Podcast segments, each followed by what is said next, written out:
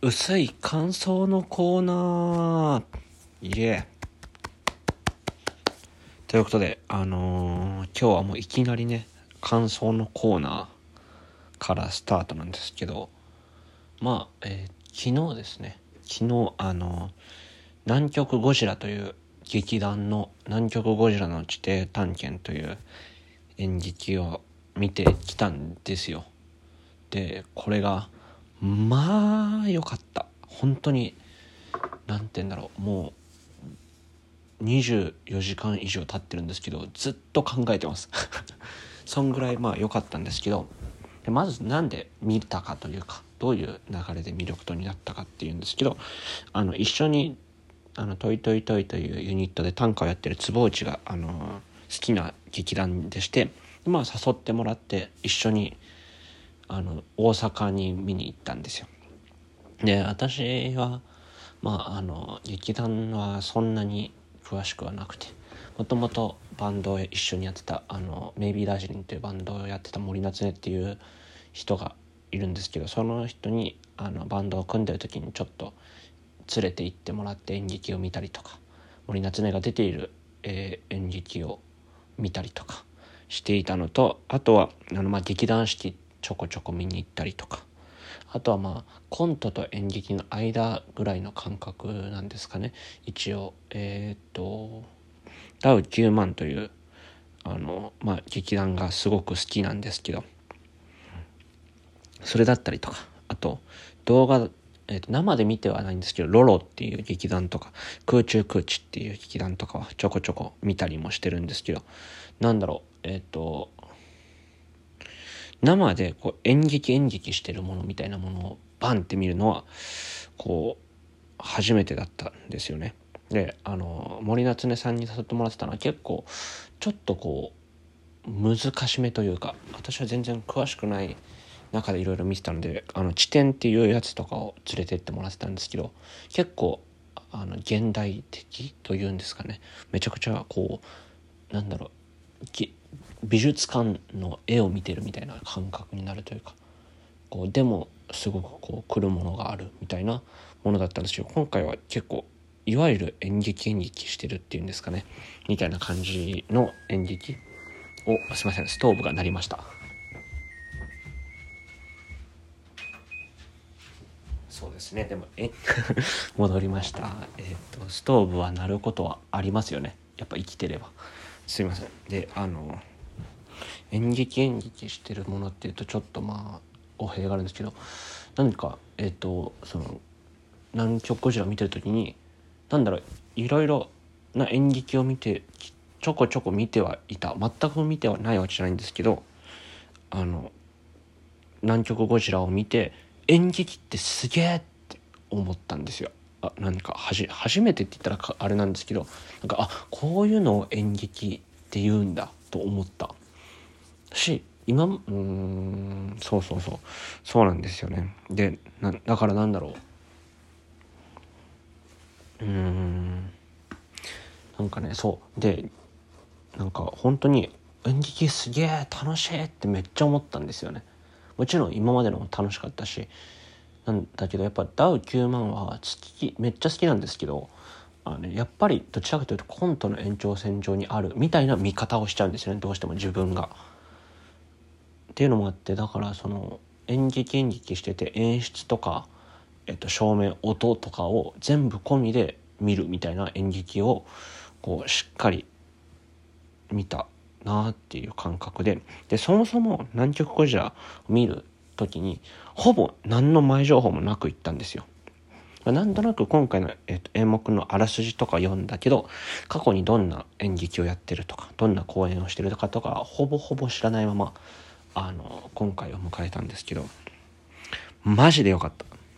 あのでそもそもえっとどんなあらすじかっていうのをえっと、喋りますね。今からネットで読みます。えっとね、南極ゴジラ。イントロダクション。10人の探検隊10人の別れと10の星。新宿にある公団住宅の地下で見つかった巨大な地質学者の南北教授はこの穴が地球内部へとつながっていると考え様々な分野のエキスパートを集めて探検探検隊を結成。人類史上初となる地底探検が幕を開けた。というね。まあところなんですよ。でねまあ地底探検ものっていう感じなんですよ。でえー、まあこっからはねちょろちょろネタバレを含みます。でまあなんだろう。前半部分とでも言いましょうか。は結構なんだろう。えっ、ー、と群像的劇的なというかえっ、ー、と世界が違う話がまあ3個ぐらいこう3個かなを3個4個バババってバババっていうかなんか並ぶんですよでそれ自体がまず一個一個がすごくいいんですよね。なんか、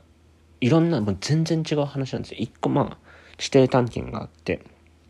で、その世界の話があって、その後次、なんかカンフーの話になるんですよ。で、その後、小学校なのかな？なんか田舎の学校みたいな話があって、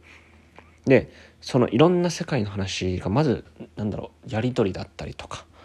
あの、見せ方とかがずっとね、こう、ワクワクするし楽しいんですよ。でもその中でやっぱ人間らしさとかなんだろう人間関係のちぐはぐみたいなものがあってでそういうのをこうなんだろう楽しくでも時に切なくなんだ描いていてそれがすごく見れたしなんかそれぞれ10人のキャラクターがえっ、と10人いるんですけどそれがこうなんかうん本当に魅力的というかなんだろう10人友がちゃんと好きになってしまうようなキャラクターというか演技だし表情だったりとかそういうのがなんかすっごい良かったですね。でなんかそういういろんな世界の話がバババってあってでもこう後半になるにつれてこうそれぞれの世界のつながりとかそういう今回の物語の核心に迫っていくところがあってでなんだろうそういうところでこうバッとこうね演出 バッととか、なんか多分ここから擬音がいっぱい言ってるんですけど、演出音、演出面で言うとみたいな勢いがすごくあって、でもなんだろう、それがすごい心地いいし、見れる、心地よく見れるし、こうグッて引き込まれるんですよ。で、なんだろう、セリフとか物語もめちゃくちゃいいし、なんだろう、で、こういろんなバーってこう駆け抜けるようにいろんなものがつながっていったりとか、あの、こう、この世界の確信みたいなものに迫っていくんですよ。そうなっていく中でこうねこうじゃあどうやって生きていくんだみたいな生きていくっていうとあれかなんだけどどうやってねこう私たちはあの無事に地底探検を終えるのかみたいな終えるのかっていうかあの危機を脱出するのかみたいなところでこういろんなところがあってなんかこう人間関係とかえっ、となんだろう友情じゃないけどこう10人のかんなんだろ絆みたいなものもあったりとか恋愛面もあったりしてそういうのがいろいろめちゃくちゃ良くてでなんかもう最後のここの一番いいとこのセリフみたいなのがもう本当に自分はグッときちゃって なんか泣きそうになりました。あのなんだろうこのセリフを言うためにここまでの全てがあ作ったんだろうなみたいなぐらいなんか完璧完璧っていうかうわーってなったんですよ。このためにここまでがあったって思うぐらい良かったですね。マジで泣きそうだった。もううるうるした。耐えたけど。であのさっきも言ったけどなんか演劇っぽい演劇を見てきてないんですよここまでに。なんだろう。ダウ9万ってまあどちらかというと東京03とかバナナマンとかあの風景のもっと演劇っぽい感じというか尺の長くて人間のやり取りで人間の言葉のやり取りでみたいなところにあるし、まあ、劇団四季はミュージカルだしで、えーと、地点とかあのそういうのはもっとこううん表演出みたいなとこに焦点を置いてるような感覚なのかな自分の中で自分が見た感じの捉え方だと。そういうもので。でえー、っとなんか物語としてめちゃくちゃわかる。分かりやすい。分かりやすいって言ったら失礼なのかな。でも分かりやすかった。すごい分かったし。でもこう演劇ならではというかあの、まあ、自分はテレビとかねドラマとか映画とかちょこちょこ見たりコントもめちゃくちゃ好きで見るんですけどやっぱそういうのとは明らかに違う。ああこういうのが演劇なんだって思う演出だったりとか。なんかそういう、えーと、演劇ってまあその一つの場所ステージの上っていうものしか使えない中でこうあのお客さんに物語を笑分かってもらうための工夫みたいななのをすごくこう楽しんで見れたのもすごい良かったなと思うしなんか途中で語りのシーンになったりとか場面転換とか回想シーンとかでのなんか動きだったり音楽とか 10, 10人がこういろんなこうぐるぐる回ったりしてるとかそういうのとかああと小道具とかもねなんかそういうのも全部なんか新鮮に自分は見えたしそれがすごいワクワクしたしドキドキもしたしなんかすごい良かったですね。でまあさっきも言ったんですけど最後が本当になんか綺麗にこう美しく終わるんですよ。ロマンスって感じ。ロマンがあります。めちゃくちゃ。で、なんか気持ちのいい感じで終わるのが本当に心地いいんですよね。最高。本当にあの最後のシーンをやるために、あのシーンを最高の形にするためにここまでの演劇があってこの演劇があるんじゃないかって思えるぐらい最高のシーンだしその後のあの終わり方もあの一番、最後っていうんですかね、えー、もうめちゃくちゃおしゃれだなって思ったしすげえ良かったです。であと個人的にはあの僕はまあ短歌をやっていたり音楽が好きなんですけどまあ劇中でね短歌が出てくる出てくるんですよ。でえーと、結構いいシーンで歌を歌うんですけどそれがあの金子綾乃さんの「ロマンス宣言」だったりマジで私のための演劇じゃんって思うぐらいこう自分のこう趣味とかをグッて刺された気がしてもうなんかそれもめちゃくちゃ嬉しかったしでなんか多分それってえっ、ー、となんだろう自分の多分比較的ほぼ同世代の方々がやられてるっていうのもあってなんかそれも結構それはね後から知ったんですよ。あの一緒に行ってた坪内に教えてもらったんですけど全然20代20歳の子もいるよとか、まあ、大体一緒ぐらいだよみたいなこと言ってもらって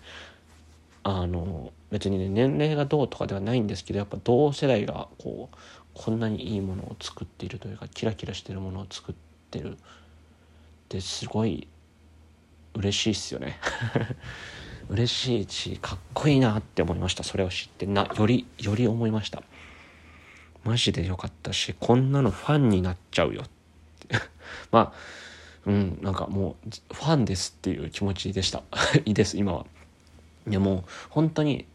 24時間ぐらい経ったの。違う。お昼に見たんですよ。お昼公演みたいなやつ見てるからもう1日半ぐらい経ってるんですけどマジでずっと考えてて南極ゴジラの地底探検のこと。マジなんかねもう恋とかのレベル。ぐらい結構バンってきてるんですよ。あのマジであのなんだろう1回しか見てないからこう自分の脳内でしかないんだけどあのめちゃくちゃ表情とかなんだろうシーンを覚えてて